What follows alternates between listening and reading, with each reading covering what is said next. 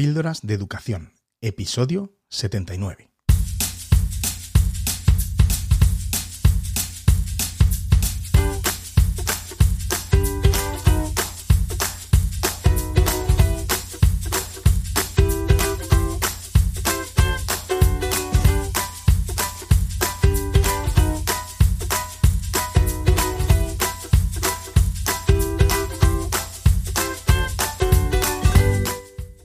Escuchando Píldoras de Educación, un podcast sobre innovación y cambio educativo. Mi nombre es David Santos. Soy maestro y director de un colegio público de infantil y primaria. Juntos podemos mejorar nuestra práctica educativa un poco cada día. ¿Me acompañas? Hola, hola, ¿qué tal? Hola de nuevo. Eh, muchas gracias por acompañarme en un episodio más de tu podcast favorito, o al menos eso, eso espero. Hoy tenemos un episodio muy especial con otra invitada que es como a mí me gusta hacer los episodios con invitados, aunque bueno, ya sabes que no siempre conseguimos cuadrar y, y, bueno, a veces mm, te tienes que conformar con escucharme a mí, que bueno, espero que también te valga, hombre.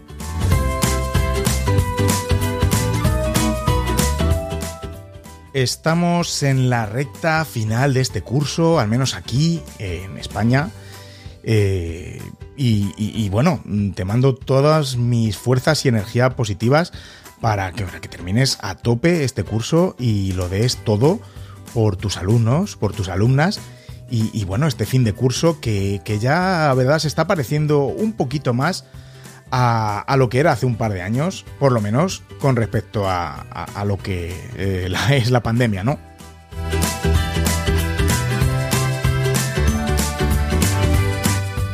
Qué alegría, qué alegría el ver a, los niños, a las niñas sin mascarilla. Eh, no sé si estás de acuerdo conmigo, yo creo que sí, pero eh, una vez que nos hemos quitado las mascarillas, me parece, vamos, esencial. No sé cómo hemos podido sobrevivir tanto tiempo mm, con las mascarillas en las aulas. Bueno, sí lo sé, sí lo sé. Gracias a ti. Gracias a ti y todo el esfuerzo que, has puesto y el empeño para que la educación continuara casi sin resentirse.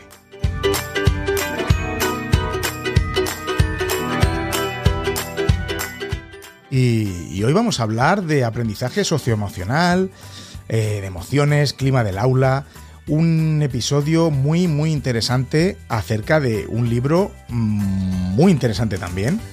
Así que bueno, hoy tenemos eh, de invitada en el episodio a Lorea Martínez, autora del libro Pedagogía con Corazón. Que, bueno, que te recomiendo, porque por supuesto que me lo he leído antes de, hablar con ella y, me ha gustado mucho. Así que bueno, pues te lo recomiendo encarecidamente que, le eches una, una ojeadita.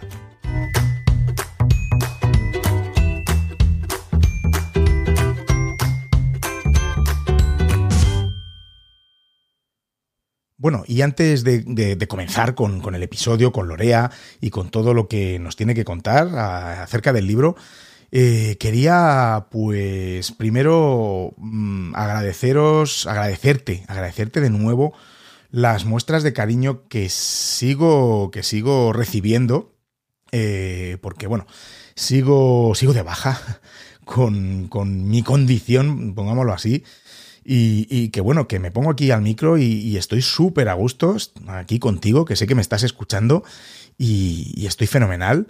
Pero, pero bueno, esto es un proceso que de verdad que en mi vida, en mi vida me había visto así.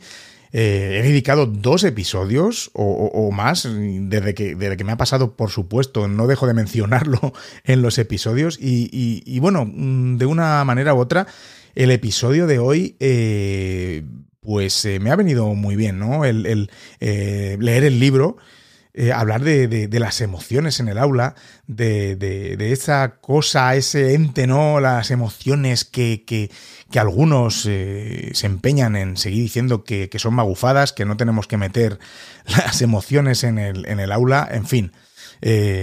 no me gustaría estar en sus aulas. Mm, pero bueno, lo dicho, antes de comenzar con todo eso, eh, primero decir que el fin de semana pasado, vamos, el fin de semana pasado, depende de cuándo escuches este episodio, el fin de semana del 6 y 7 de mayo se celebró en Valencia el famoso GEC Valencia, el, evento, el eventazo de que montaron el grupo de coordinación del de, grupo de educadores de Google, ¿no? GEC Spain y que tuve el placer de, asistir y colaborar con, un taller eh, sobre micro podcasting. Ya te contaré otro día a qué me refiero con micro podcasting. Y que tuve mis dudas si ir o no, por, porque, bueno, pues estoy de baja. Eh, qué pensará la gente, que estoy aquí, estoy de baja, tú no estás deprimido, pues yo qué sé lo que piensa la gente, pero bueno, al final, ¿sabes qué? Que me da igual, me la repanfinfla lo que diga la gente, porque he pasado un fin de semana maravilloso. He podido abrazar de nuevo a un montón de compañeros y, pedazos de profesores y profesoras que, que, conozco de hace tiempo, de estos eventos, de, las redes. Me he emocionado con las muestras de cariño que, me han dado, que me habéis dado muchos al verme allí, al, ponerme cara, porque algunos no me conocíais, y simplemente con el decirme, lo mucho que os ayuda a mi podcast o, lo mucho que os gusta o que me escucháis, de verdad mm, me ha hecho sentir, vamos, con un subidón que, hacía tiempo que, no sentía, sobre todo desde, desde que estoy con, con estos temas de ansiedad, burnout, etc. Así que os lo agradezco de corazón. He conocido a muchas personas que yo no conocía. Ellos sí me conocían a mí porque me escuchaban, pero yo no, yo no les conocía. y, de verdad, he pasado un fin de semana auténtico y, bueno, que aparte que el evento ha sido una pasada. Yo os recomiendo que vayáis a este tipo de eventos. Y, bueno, el fin de semana siguiente, el sábado 14, voy al Just Edu 4. O sea, no me pierdo ni uno. Ahí también estaré haciendo un taller sobre podcast eh, con GarageBand en el iPad. Así que vamos, le damos a todo, al Chromebook, al iPad, a lo que me echen. Siempre que hablemos de podcasting y de educación, vamos, me apunto sin pestañear. Y bueno, dicho, dicho esto, pues eh, vamos a comenzar. Eh, y bueno, mm, yo relacionar un poco esto que he vivido el fin de semana con las emociones, porque todas esas emociones, ¿eh? sí, así, son emociones que he sentido durante, durante la celebración del evento del GEC en Valencia, me han servido para dar un pasito adelante en mi recuperación, porque de verdad, como os te estaba contando, me he sentido fenomenal y, bueno, ¿cómo que no vamos a tener en cuenta las emociones en el aula? ¿Cómo no vamos a, ver eh, cómo están nuestros alumnos, nuestras alumnas? Las emociones es algo que debemos tener en cuenta y punto. Y, porque afectan a la vida, a la vida de las personas y, de la sociedad, ¿no? En general. Y yo creo que tenemos que ser competentes emocionalmente y enseñar también esas competencias a nuestros alumnos, a nuestras alumnas. Y primero, empezando con la toma de conciencia de, las propias emociones, las nuestras, ¿no? Y luego de las de los demás, por supuesto, un poquito de empatía. Tenemos que aprender también a regular, eh, a regular las emociones. Eh, te digo que yo estoy también aprendiendo eh, una parte de eso, ¿vale? en, mi, en mi proceso. Y también el tener ese autoconocimiento, esa autoaceptación y autoestima, autoconfianza, todo eso, aparte de trabajar en el aula, lo podemos trabajar con nosotros mismos. Y de eso es de lo que va el libro que, me leí y que te recomiendo, como te he dicho, te lo recomiendo que vayas, que te lo compres, que, lo mires, que lo leas. Eh, está traducido del inglés porque Lorea, Lorea es española, pero como nos contará, lleva un tiempo ya en Estados Unidos. Escribió el libro en, inglés y ahora hace unos meses salió su publicación, eh, eh, salió publicado, traducido al, al español. Así que bueno, si quieres aprender a crear un clima de aula positivo, ¿vale? Que desarrolle las habilidades sociales y facilite el aprendizaje cooperativo. Si quieres incorporar esas habilidades de las que habla Lorea Hart, mm, que es el acrónimo que, de, unas siglas que luego nos contará qué significan, ¿no? Y, y, unirlas y adjuntarlas a tu planificación. También puedes encontrar en el libro indicadores de dominio de cada una de las habilidades eh, herramientas prácticas que nos permiten desarrollar nuestra propia inteligencia emocional y, resiliencia, como te estaba contando antes. Y también cuentas en el libro con más de 90 actividades que te permitirán aplicar eh, la educación emocional en clase. Así que, bueno, eh, no te pierdas esta conversación, que vamos a empezar casi ya. y, bueno, lo primero es decirte que Lorea Martínez es doctora magna cum laude en Pedagogía Aplicada por la Universidad Autónoma de Barcelona, licenciada en Pedagogía y diplomada en Educación Especial. Eh, Lorea es eh, nativa de, la Costa Brava, aquí, en España, y lleva más de 10 años residiendo en, San Francisco. Ha sido galardonada fundadora de, de Heart in Mind, eh, que es una consultoría dedicada a apoyar la integración del aprendizaje socioemocional en las aulas y en organizaciones educativas. Se dedica a formación de educadores y equipos de liderazgo. Y, en fin, mm, que tiene muchas, muchas cosas que contarnos y muy interesantes. Así que, bueno, aquí te dejo con la conversación con Lorea Martínez.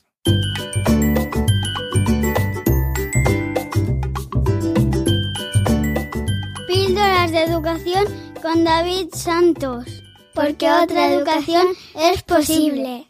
Lorea Martínez, bienvenida a Píldoras de Educación. Hoy es un placer tenerte por aquí por mi podcast. Gracias por invitarme. Eh, es un placer porque, bueno, hoy vamos a hablar del contenido de, tu, de tu, libro, casi, casi recién publicado en, la versión en, español. Ahora hablaremos de ella. Que se llama Pedagogía del Corazón, guía para educadores sobre la educación emocional con el modelo Heart in Mind, que ahora nos explicarás. Pero antes de meternos con, el contenido del libro, eh, cuéntanos un poco quién es Lorea Martínez.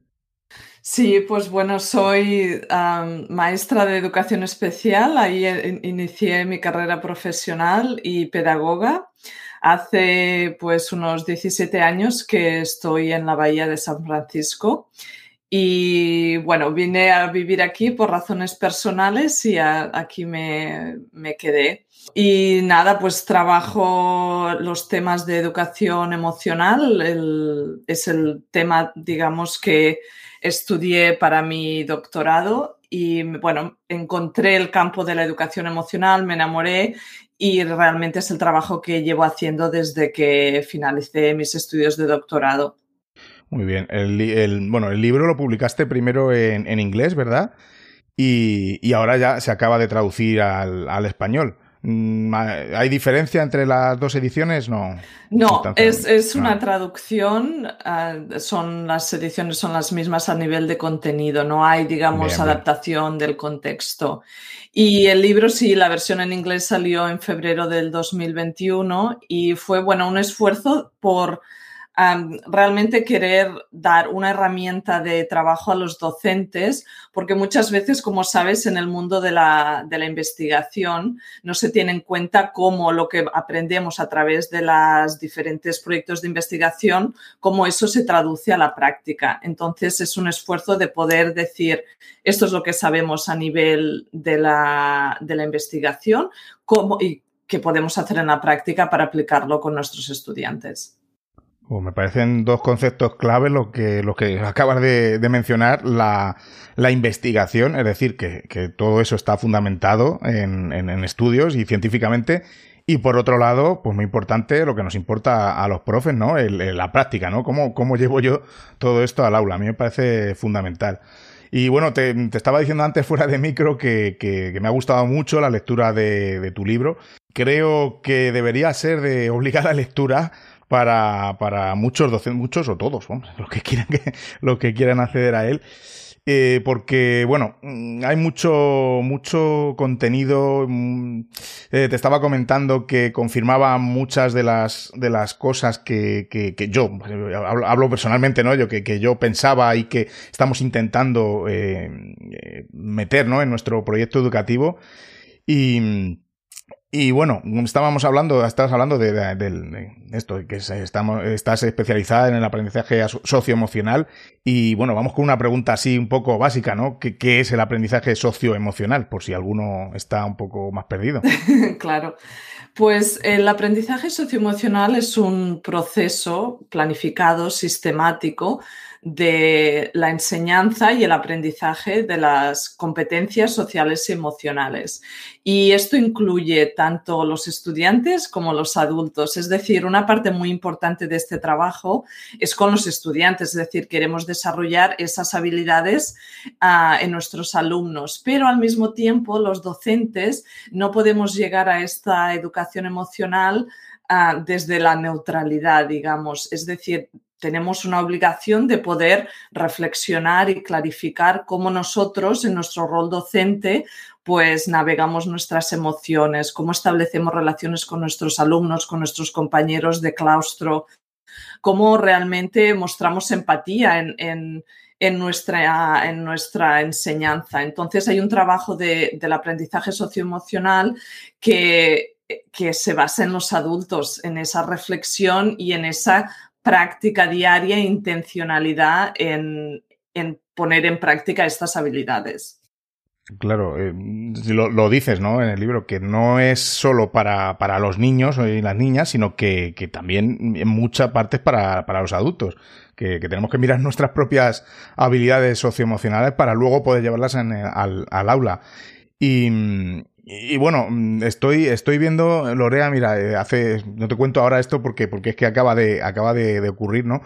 Em, esto, eh, bueno, estoy actualmente estoy de baja. Espero que cuando se publique este episodio mm, ya esté incorporado, pues por temas de, pues, ansiedad y, bueno, pues al final eh, mi cuerpo y mi mente me dijeron que hasta aquí hemos llegado.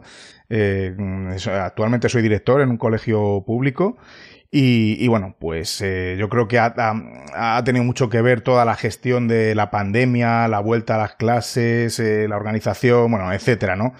Entonces, eh, bueno, pues exactamente es que no, no, al final nosotros no, no somos robots, ¿no? Que, que, que, podamos ir ahí y, ya de repente pues estar ahí tan fenomenal y intentar dar las clases, eh, ver cómo están los alumnos cuando vinieron del confinamiento, a ver qué tal están, como preocuparnos por sus emociones y sin embargo eh, mm, cómo nos preocupamos nosotros también por, la, por las nuestras, ¿no?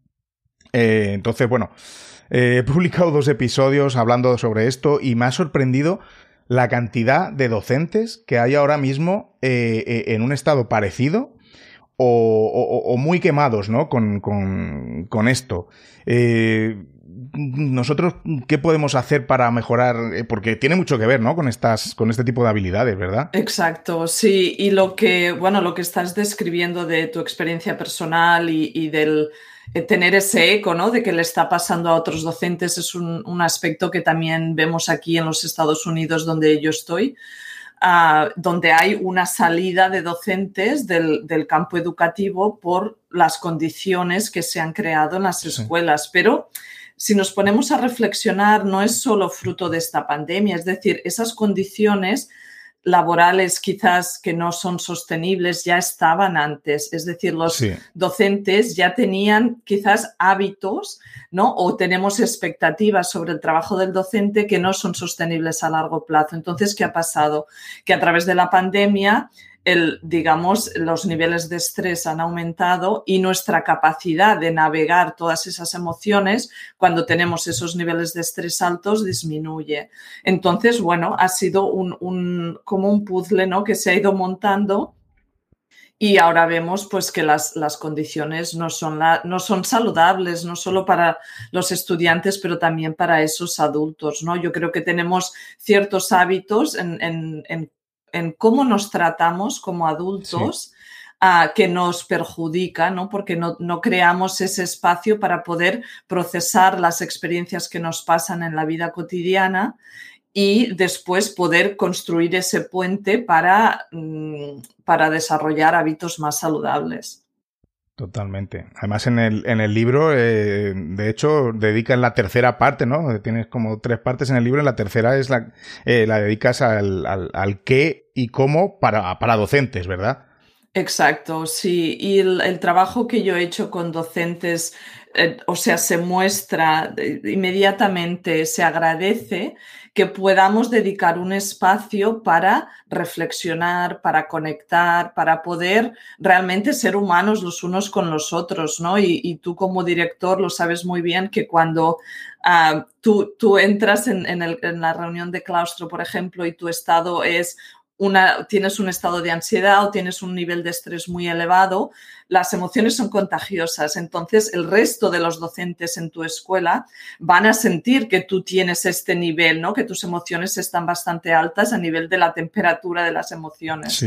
Entonces, tenemos que tener esas estrategias de regulación, no para negar nuestra experiencia, y ese es un aspecto que trabajo bastante en el libro, que las emociones son información, es decir, es un aspecto, es una fuente de datos que debemos analizar y debemos escuchar para poder saber lo que nos pasa, ¿no? Es decir, la regulación de las emociones se hace a partir de entender qué nos está pasando y por qué. Es decir, hay una parte de interpretación de lo que nos pasa para poder entonces poner en, práctica esas habilidades de regulación, pero primero tenemos que entender todas esas emociones.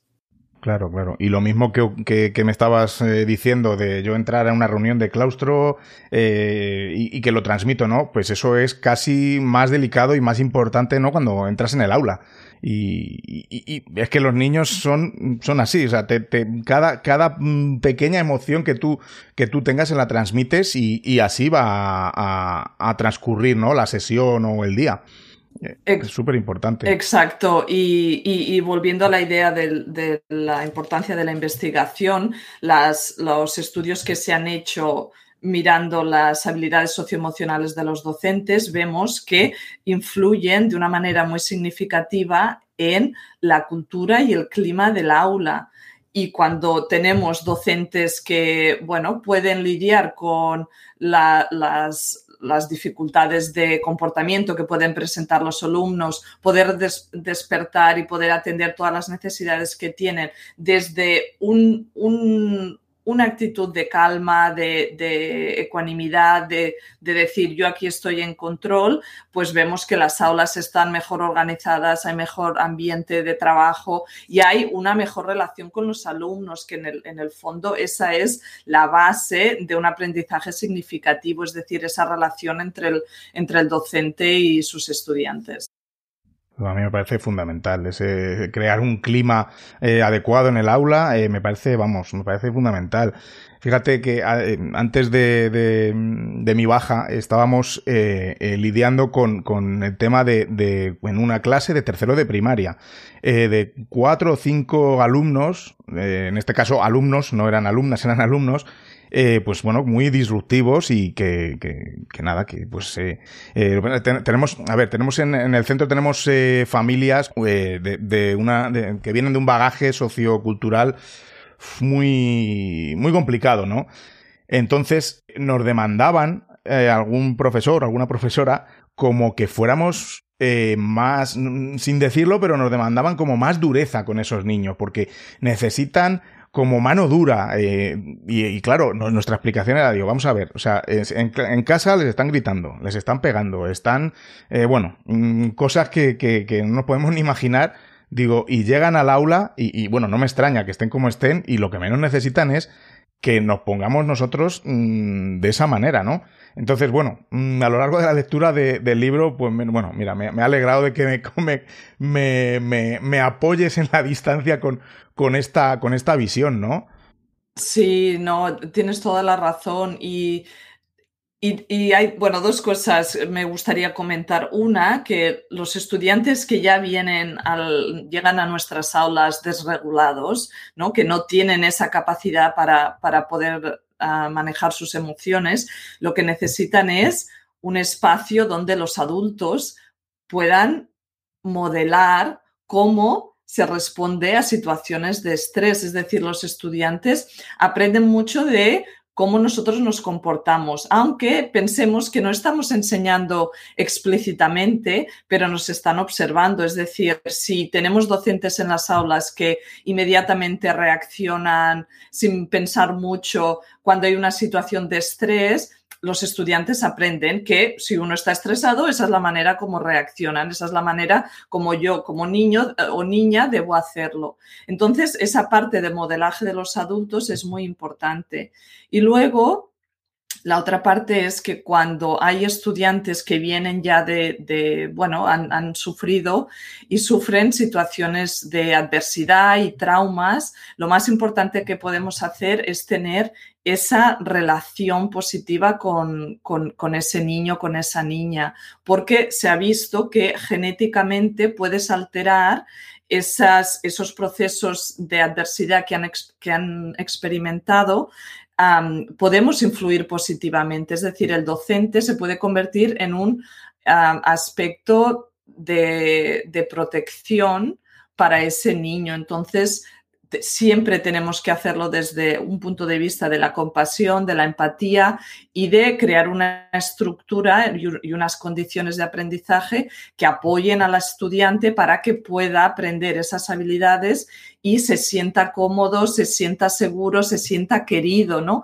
Hay muchas veces que, hablamos de, de la necesidad que tienen nuestros estudiantes de sentirse aceptados y, que pertenecen en la comunidad educativa. Y eso realmente puede cambiar la trayectoria educativa de un niño y de una niña. Totalmente, totalmente. Luego, mm, normalmente estamos más centrados o históricamente estamos más centrados en, los contenidos, que mira, que no me da tiempo a, hacer los contenidos, el currículum, entonces yo, vamos, yo pienso que el, mm, el, el, pasar tiempo eh, enseñando intencionalmente, ¿no? Todo este, este tipo de habilidades eh, no es perder tiempo, ¿no? Como, como algunos docentes puedan pensar y que seguro que lo piensan, eh, sino es invertirlo, ¿no?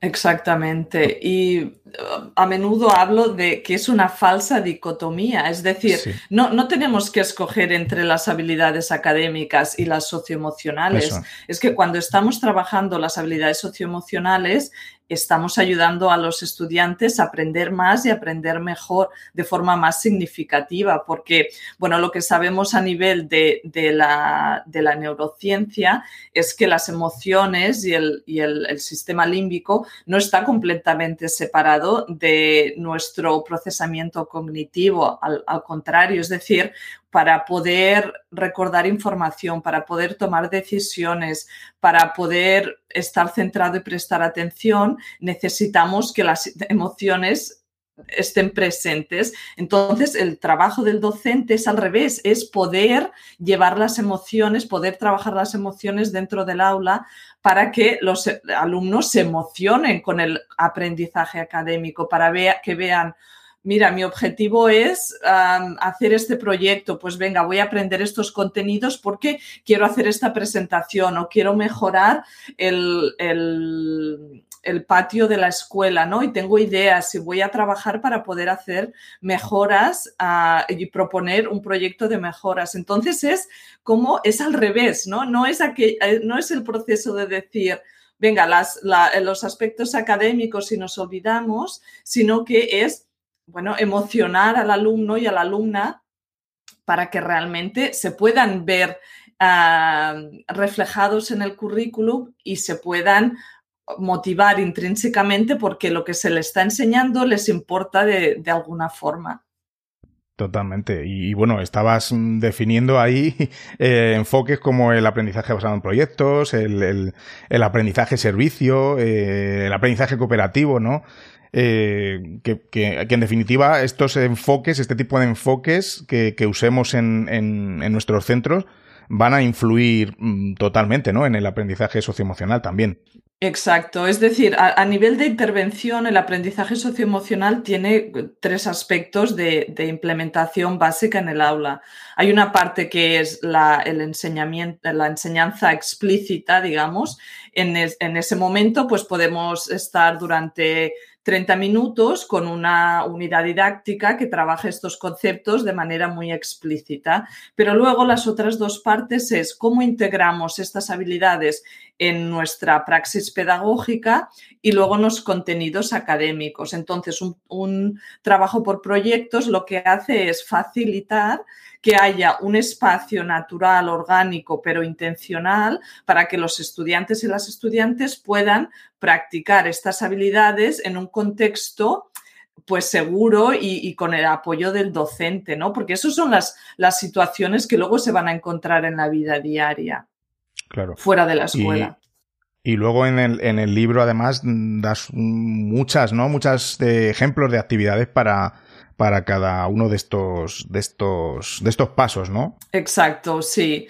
Y bueno, no lo hemos comentado, pero uh, hard es, um, para los que uh, no saben inglés, es corazón.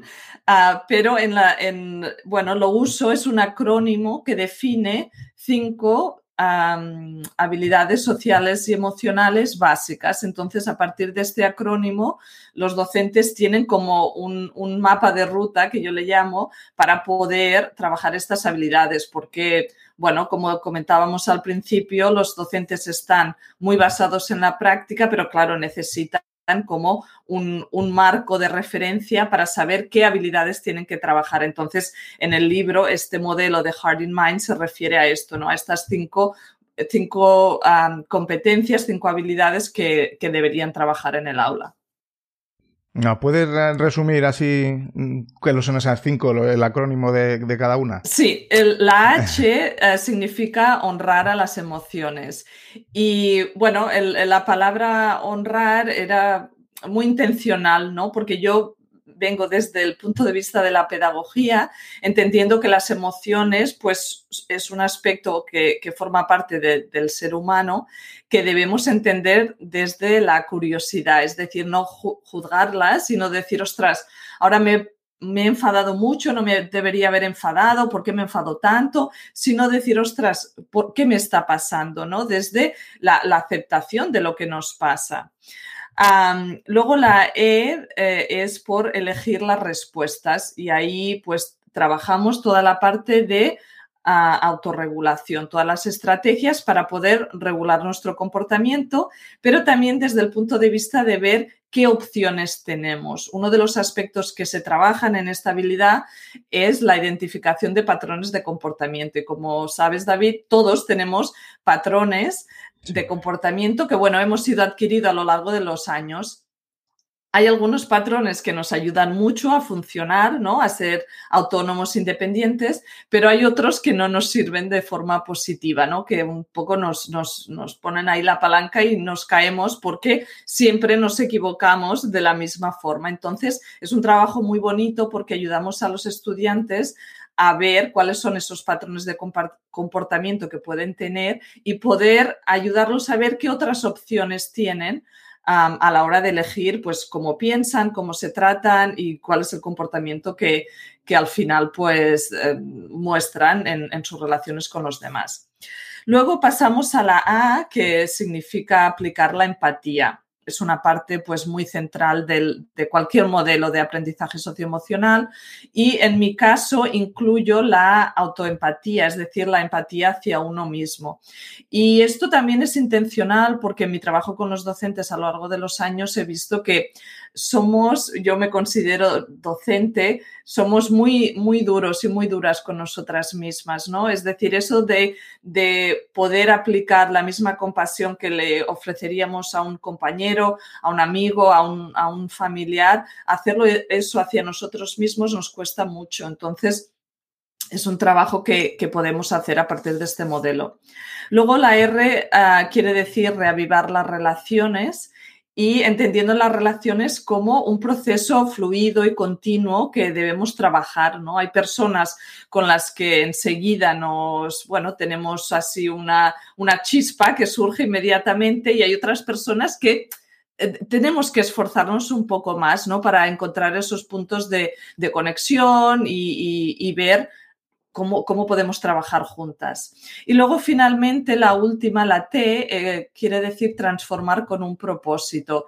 Y esta quizás es la, una de mis habilidades favoritas en este modelo porque ah, trabaja mucho lo que es nuestro porqué. Es decir, como docentes, plantearnos por qué me dedico a la, enseñanza, por qué he dedicado mi vida al servicio de, los niños, de los jóvenes y poder realimentar este propósito, ¿no? este sentido de, cuál es el, legado que quiero dejar ¿no? en el mundo cuando yo me vaya, poder realimentarlo a, lo largo de la carrera del docente y de cara a los niños, poder trabajar aspectos donde ellos se vean como agentes de cambio en sus comunidades. Es decir, muchas veces los vemos los estudiantes como agentes pasivos. No les preguntamos, tú en tu comunidad, ¿qué problemas tenemos en nuestra comunidad educativa? Desde la escuela hasta el, casal, ¿no? De, los, los, campamentos, cualquier vida comunitaria que tengamos en el, en el barrio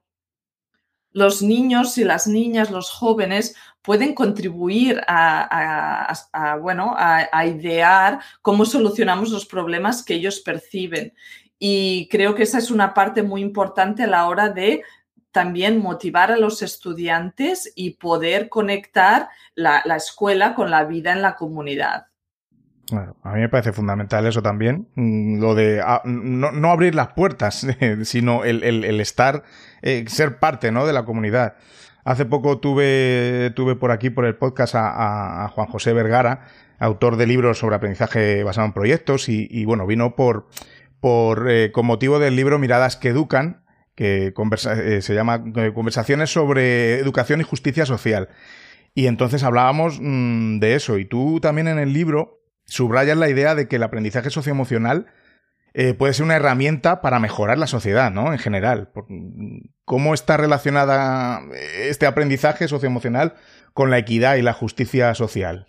Sí, bueno, hay diferentes aspectos. Uno diría que el aprendizaje socioemocional es un vehículo para que los docentes trabajen también su competencia cultural, ¿no? Es decir, su habilidad para entender, para trabajar, para poder enseñar a estudiantes que tengan un bagaje social, cultural, étnico que no sea igual al de ellos, ¿no? Es decir, en, España tenemos aulas con ah, estudiantes que vienen de muchos sitios diferentes del mundo, ¿no? Es decir, tenemos una, una, sociedad multicultural. Entonces, la escuela debería ser ese espacio donde podemos trabajar esas culturas, podemos aprender del bagaje que los alumnos traen a la escuela para crear un ambiente de inclusividad. Eso por una parte, ¿no? A nivel de esta competencia cultural del docente.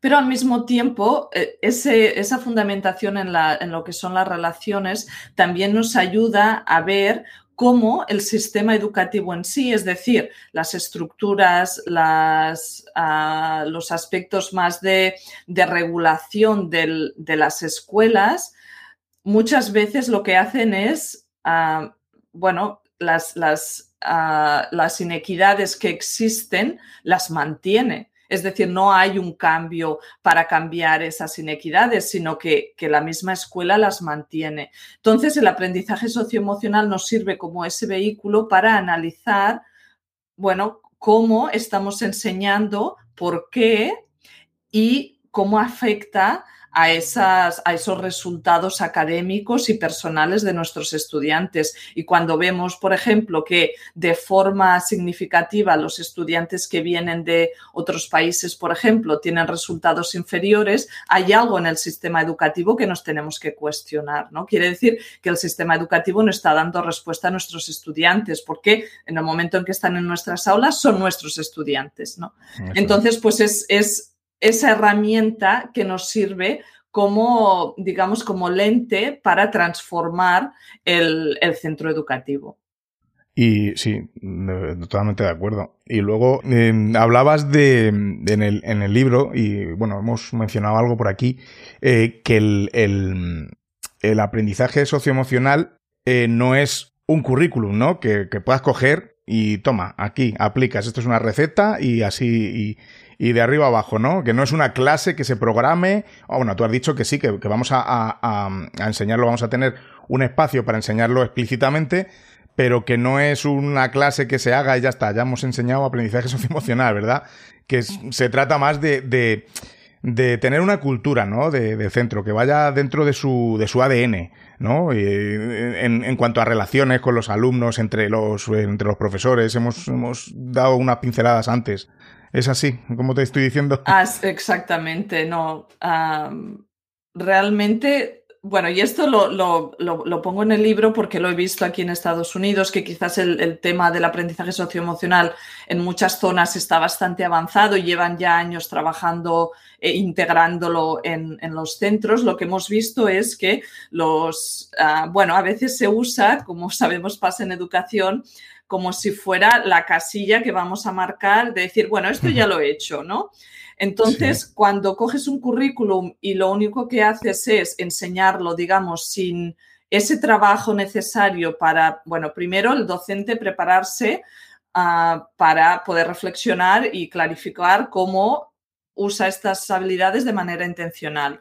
Luego ver cómo el currículum, ningún currículum es perfecto, ¿no? Lo tenemos que adaptar a las necesidades y a los estudiantes que tenemos en nuestras aulas, ¿no? Para poder decir, bueno, pues no es lo mismo una escuela rural en la sierra que ah, una escuela en, en, la ciudad de Barcelona, ¿no? Entonces hay que adaptar a las necesidades y el contexto que tenemos. Y aparte, si solo pensamos en el aprendizaje socioemocional como un currículum, nos estamos perdiendo todos los beneficios que tiene a nivel de, de hacerlo servir como una herramienta para transformar la pedagogía en el centro, ¿no? Y por eso el libro se llama Pedagogía con Corazón, es decir, hay, hay, hay, que pararse. Yo creo que la pandemia es un momento de paro y de reflexionar y decir, qué tipo de escuela queremos para nuestros estudiantes. Y una de las cosas que reflexiona en el libro, ah, con un, centro de secundaria que trabajé, hice una, investigación aquí en California,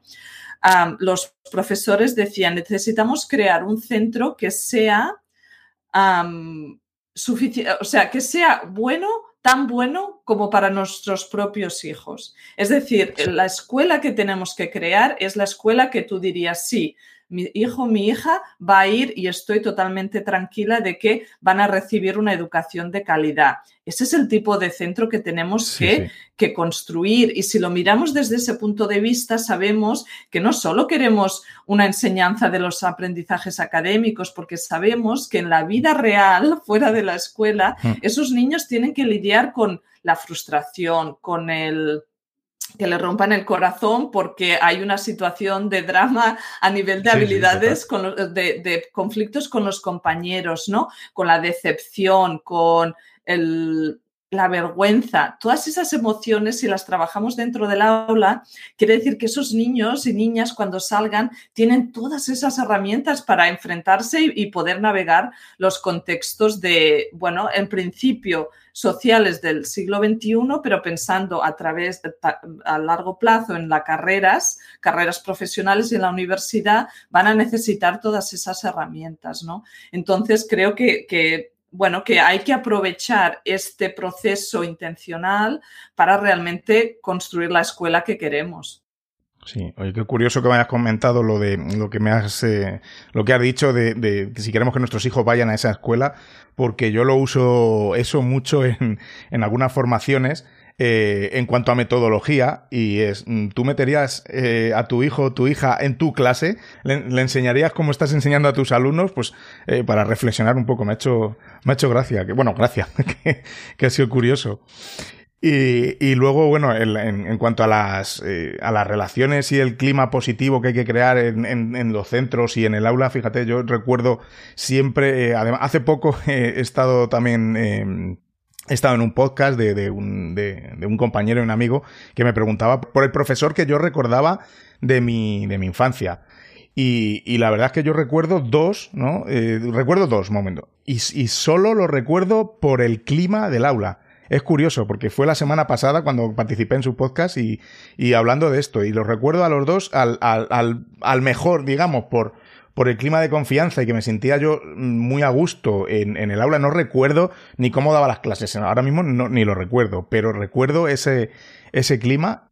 Y el otro profesor, por lo contrario, por entrar con miedo, porque te preguntaba las tablas de multiplicar y si no te las sabías te pegaba un capón, un grito y, y, te atenazaba, ¿no? Y, yo creo que eso también es eh, como un, una piedra, ¿no? Más para, para contribuir al no aprendizaje, ¿no? Ya no de socioemocional, por supuesto, no. Si ya entras con la emoción esta del miedo y el, ya, ya lo demás se bloquea.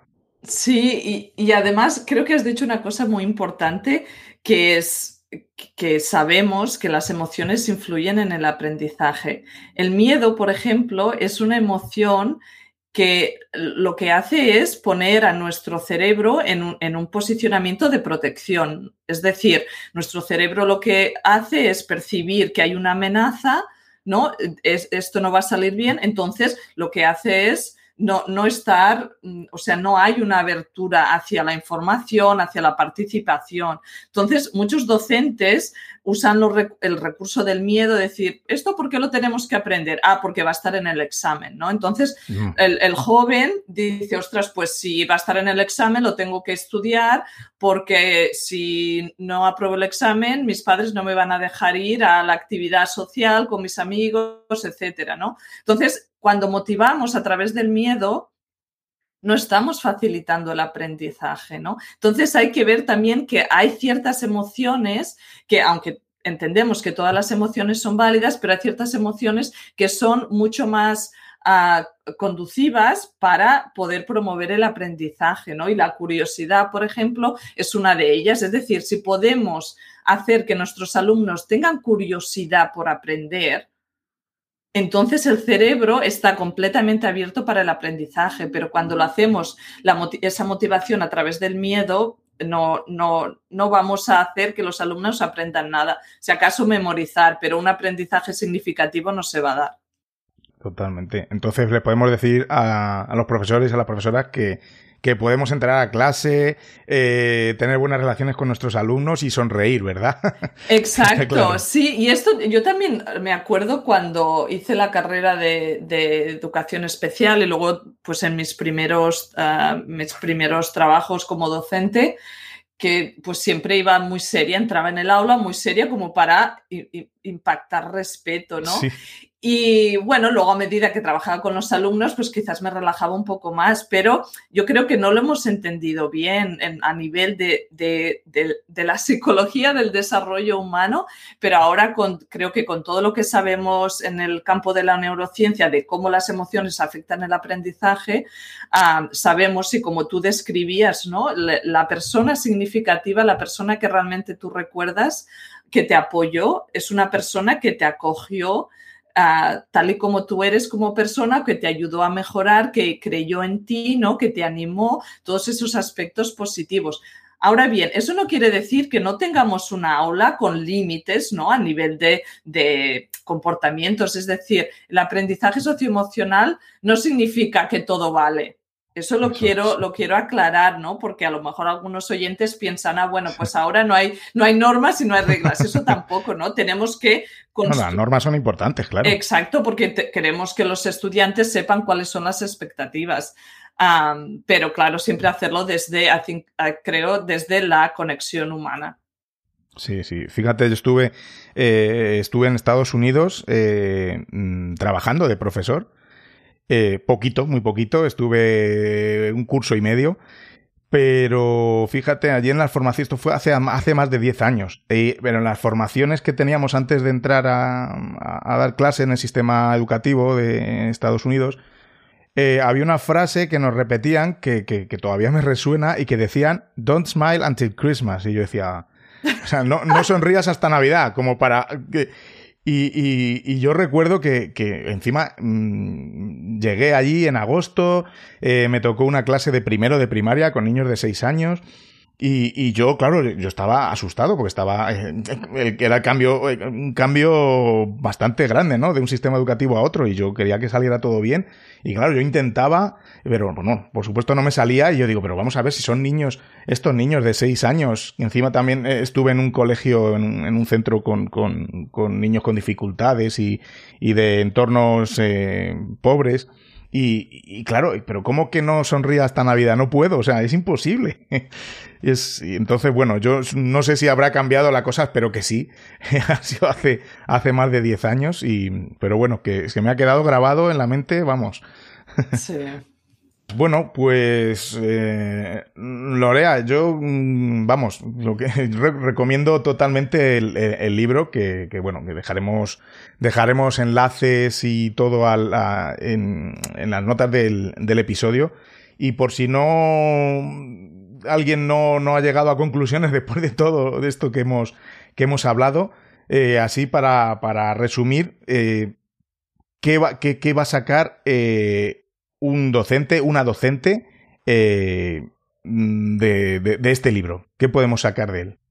Diría que una, una educación más humana es posible. Es decir, que una pedagogía que está centrada en, en las relaciones, en, el valor enriquecedor que tiene poder tener ese vínculo afectivo con nuestros alumnos. Es posible y es posible hacerlo ah, no aislando los, la, enseñanza académica, sino que podemos hacer las dos cosas conjuntamente para, bueno, para mejorar ese clima de aula, para mejorar las relaciones con nuestros alumnos y para ser más feliz como docente también. Pues pues me quedo con, eso, que me parece que para, para poner la guinda a, esta conversación me parece fenomenal. Bueno, Lorea, ahora vamos a, a, someterte al cuestionario de píldoras de educación. Así que, bueno, ¿estás preparada? Venga. Venga, vamos a ello. Primera pregunta, ¿qué aprendizaje compartirías con, los que nos estén escuchando pues, eh, en cuanto a algo que, te haya ocurrido recientemente? Porque nunca dejamos de aprender, ¿verdad? Entonces, algo que te haya llamado la atención, que hayas aprendido. Sí, pues bueno, por, continuar con este tema, diría que el, aspecto donde yo practico más mis habilidades es en mi rol como madre. Y tengo dos, niñas, una de 7 años y otra de 10, y te puedo decir que cada día es una oportunidad de, de practicar la empatía, de poder realmente fomentar que que las emociones son válidas, ¿no? Es una conversación que tengo con mis hijas muy a menudo cuando vienen frustradas del colegio, les ha pasado algo, de decir, está bien que te sientas así, no pasa nada, es, es lo que estás sintiendo, vamos a, poder, a, trabajar en qué hacemos con esa emoción, ¿no? Pero realmente el, pienso que para los oyentes que son padres es un aspecto que nos llega muy, muy de cerca, que nos toca y es donde más aprendemos, creo, porque nos sale como padres lo mejor y lo peor. y ahí hay muchas, muchos aspectos para trabajar a nivel personal y pienso que es también un, un, un mundo muy bonito donde los adultos nos podemos mejorar a nosotros mismos. Totalmente. Yo tengo un niño y una niña de 8 años, son mellizos, y es una inmersión pura en, en el mundo de las emociones, pero total, lo corroboro. ¿Qué libro regalarías a, un docente o una docente inquieto que quiere mejorar su, práctica, aparte de tu libro? Sí, ah, mira, bueno, estos son viejos, ¿eh? pero te, comento unos libros que a mí me, me, marcaron en mi, cuando estaba estudiando pedagogía. El primero se llama Filosofía de la Finitud de Joan Carles Melic. Es profesor de ah, Filosofía de la Educación en la Universidad Autónoma de Barcelona, que es donde yo hice mis estudios, y es un libro que recomiendo porque realmente, bueno, plantea un poco el trabajo que, que, al final he acabado haciendo en, en mi carrera, ¿no? De, de, la importancia de las relaciones, el cómo, cómo estamos en este, en este mundo líquido, cómo podemos aprender de las experiencias que tenemos, pues bueno, un libro muy, muy interesante. Y si me dejas, voy a compartir dos. Sí. Y el segundo es El tacto en la enseñanza, que es de Max Van Manen. También es, es viejito, ¿eh? Pero es un libro que habla sobre el significado de la sensibilidad pedagógica y también es un libro que, que, me marcó mucho cuando yo estaba haciendo la carrera de, de, de educación especial en, bueno, en verme como docente desde un punto de vista mucho más ah, sensible, más humano y prestando atención a la humanidad del niño también. Qué bien, pues me lo apunto también. Vamos, entre todos los invitados me estáis haciendo una biblioteca muy extensa. Ahora eh, nos podrías recomendar, no sé, algún blog, alguna página web o alguna cuenta o algún perfil de Twitter mm, a quien seguir, no sé, algo, alguien que, que, tú sigas y que nos recomiendes a todos. Ah, bueno, un par. Es difícil quedarse con uno, ¿no? Muy difícil, pero bueno, una, una, autora es, es, estadounidense. Para los que pueden, hablan y entienden inglés, se llama Gina Simmons. Y ella, bueno, tiene una organización que se llama Liberate Ed, es como liberar la educación y trabaja mucho los temas de equidad, de diversidad, de, racismo en los centros educativos y es una persona que a mí me inspira y que realmente me, ayuda a ser mejor profesional. Pues me ha apuntado queda también, qué bien. ¿Sabes quién es Tony Robbins, no? Que es un coach, ¿no? Se puede decir, es un coach. Y, dijo algo así como que la calidad de tu vida es un reflejo de las preguntas que te, que te haces, ¿no?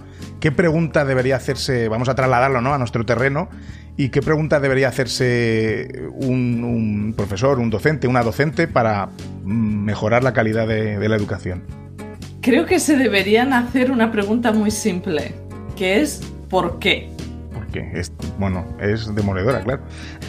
Ah, ¿Por qué? Porque ah, muchas veces mm, en educación vamos como por inercia ¿no? Seguimos haciendo las cosas porque se hacen así en este centro, porque yo lo aprendí así o porque mi director no me deja que lo haga de forma diferente o porque a mis alumnos les gusta, pero no nos preguntamos realmente por qué hacemos las cosas, ¿no? Entonces es crear un poco esa pausa entre nuestra actividad y el, propósito que hay, el razonamiento que hay detrás. Y creo que, bueno, las cosas cambiarían si nos hiciéramos esa pregunta de forma más habitual. Pues sí, muy importante lo de mm, parar y, pensar, ¿no? Muy con las emociones también. Lorea, si pudieras regresar al, comienzo de, tus tiempos como, como, docente, ¿no? Empezaste como, como docente, ¿qué harías diferente? si harías algo diferente. Uy, tantas cosas. Ah, pero una quizás es confiar más en mis habilidades. Yo creo que cuando acabé de la carrera y, bueno, y en aquel entonces si recuerdas, acabábamos la carrera y teníamos 21 años, ¿no? Ya, ya te ponías como docente y tenía mucha inseguridad a nivel de mis habilidades como docente. Creo que si hubiera confiado más en mi instinto y me hubiera ayudado a, pues, a sonreír el primer día al entrar en clase, no en Navidad. Sí, totalmente. Sí, y si no te dedicaras a lo que te dedicas actualmente, ¿qué, hubieras, qué, otra profesión hubieras elegido? Wow, pues no lo sé, no lo sé porque realmente tengo la, suerte de, hacer el trabajo que, que, me motiva, que me llena, que me hace que me levante con ganas por la mañana. Realmente cuando encontré el, campo de la educación emocional sabía que, había dado con algo muy importante y, muy significativo para mí, que un poco combinaba muchos aspectos del trabajo que yo había hecho hasta, hasta ese momento. Pero bueno, por decirte algo, creo que haría, sería como guarda forestal algo que me, que me, que me, que donde pudiera estar al aire libre, en la montaña, ahí. Bueno, muy bien. y, bueno, vamos ahora eh, a escuchar al anterior invitado, que, que, era Francisco Riquelme. Estuvimos hablando sobre 12 puntos clave en la profesión docente y, y bueno, muy interesante. Y nos dejó una pregunta para siguiente invitado o invitada, que en este caso eres tú. No, sabía, no sabíamos quién iba a ser, pero bueno, a, ti te ha tocado. Así que vamos, vamos a escucharla. Mi pregunta sería, ¿con qué educación sueñas? ¿No? Eh, ¿Cuál es la educación con la que sueñas? ¿La puedes imaginar en tu aula, en tu vida? Y a partir de ahí, ¿cómo la puedes hacer realidad? O sea que son, Toma. te he hecho un poco de trampa, son sí, tres. Parece, sí, sí, ¿no? Con qué educación sueñas, la puedes imaginar en tu aula y en tu vida y entonces a partir de ahí, ¿cómo la puedes hacer realidad? Bueno, Francisco nos hizo ahí una trampa porque son tres preguntas, pero, pero bueno. bueno, pues... A ver. ya le dije yo a Francisco que, me encantaban las preguntas que hacíais los invitados a los siguientes porque yo no era el que las contestaba. Sí. Así que... Ahí te la dejo. Bueno, la, educación con la que sueño es una educación donde los niños, las niñas, los jóvenes se puedan encontrar a sí mismos. Muy bien, pues fenomenal. ¿Y cómo, mm, cómo la podemos hacer realidad? Para contestarle una más. Pues la, hacemos realidad a partir de, la premisa que el, ser humano no hay que cambiarlo, sino que hay que nutrir esa semilla que ya llevan dentro. Es decir, nuestro rol educador debería estar basado en, poder ayudar a que estos niños, niñas jóvenes ah, consigan todo, o sea, puedan desarrollar al máximo su potencialidad, pero nuestro trabajo no es cambiarlos. Muy bien. Oye, pues ha salido muy bien de las preguntas, ¿eh? Yo no hubiera salido así. y, bueno, ya por último, mm, ahora te toca a ti dejar en, esta cápsula del tiempo, ¿no? Para el siguiente invitado o invitada, eh, una pregunta.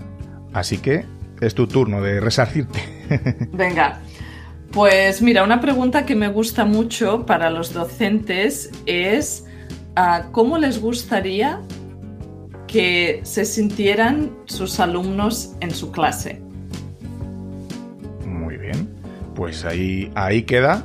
Así que para el siguiente eh, invitado o invitada que venga por Píldora de Educación, pues la tendrá que, que contestar.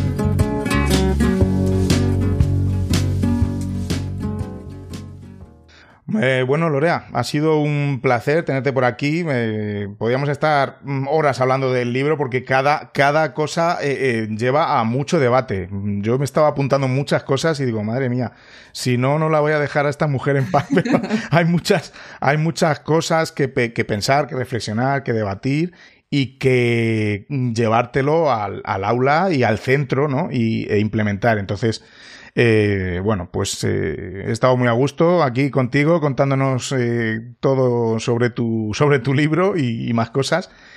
Y, nada, mm, ¿dónde, ¿dónde pueden los oyentes encontrarte? ¿En las redes, página web? Sí, ah, mi página web es loreamartinez.com. Ah, y bueno, ahí tengo un blog que llevo hace muchos años que escribo. La mayoría está en inglés, pero hay una página en español. Entonces, si van a la parte de español, pueden descargarse el primer capítulo del libro, está actualmente disponible de forma gratuita. Y también ahí pues tienen, hay un, tengo un boletín que sale cada dos, tres semanas y se pueden suscribir y poder pues recibir información y estrategias y diferentes eventos que, Ah, de formación o diferentes webinars que, voy haciendo en, español. Pues fenomenal, lo dejaremos todo en las notas del episodio. Y, bueno, pues lo dicho, ha sido un placer, se me ha pasado cortito este, este ratito y, nada, que seguimos, seguimos en contacto. Seguimos, un placer estar contigo David, gracias por, por tenerme en tu programa. Muchas gracias a ti.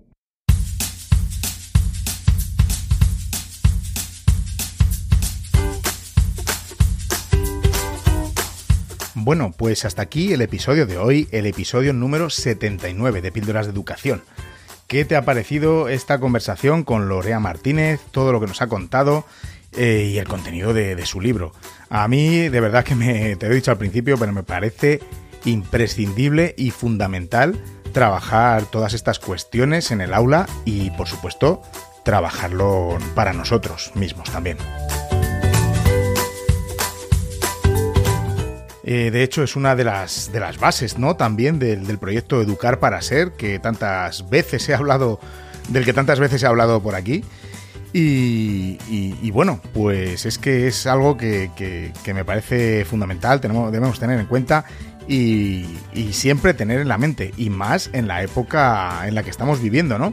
Después de estos dos años, desde que empezó la pandemia, que pues que hemos notado que todos que todos estamos un poquito eh, tocados ¿no? con este tema y, necesitamos, necesitamos saber trabajarlo y trabajarnos nosotros también, claro que sí.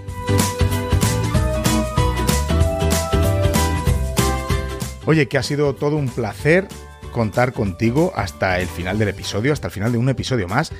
y que, bueno, nos escuchamos muy pronto con más contenido y educativo, por supuesto.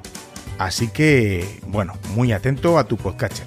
Eh, ya sabes que puedes contactar conmigo en las redes sociales, tanto en Instagram como en Twitter. Soy arroba davidsantos-a. En píldorasdeeducación.com puedes encontrar más formas de contactar conmigo. Y como han hecho ahora mismo, han hecho varios docentes para ir al curso que viene a, formar en sus, en sus centros. Oye, estoy muy contento que contactéis conmigo por, este medio para, para, bueno, poder ayudar en lo que yo pueda y lo que yo sepa en, en, algunos centros. Así que, oye, genial. Si venís de Píldora de Educación, decídmelo que, que vamos, que estaré más contento todavía de, de poder hacer formaciones con vosotros. Lo dicho, muchas gracias por escuchar y nos escuchamos muy prontito.